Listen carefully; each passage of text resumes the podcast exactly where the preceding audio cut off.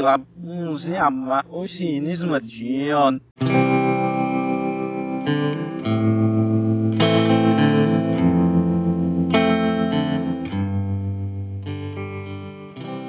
Procura-se.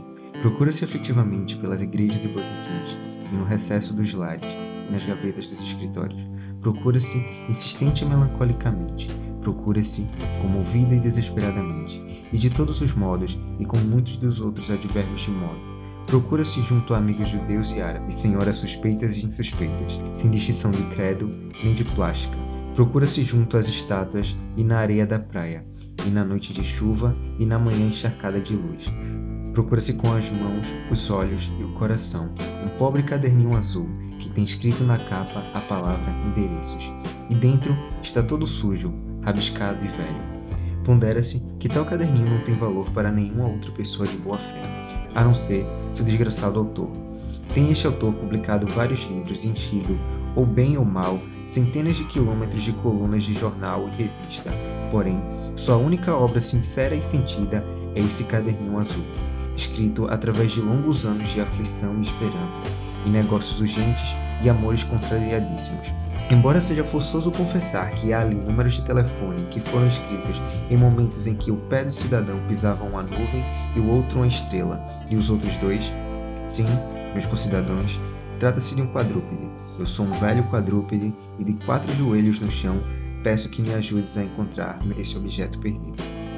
Pois eis que não perdi um simples caderno, mas um velho sobrado de Florença, um pobre mucambo de Recife, um arcanjo de cabelos castanhos residente em Botafogo em 1943, um doce remoroso paulista e o endereço do único homem honrado que sabe consertar palhinha de cadeira no Distrito Federal.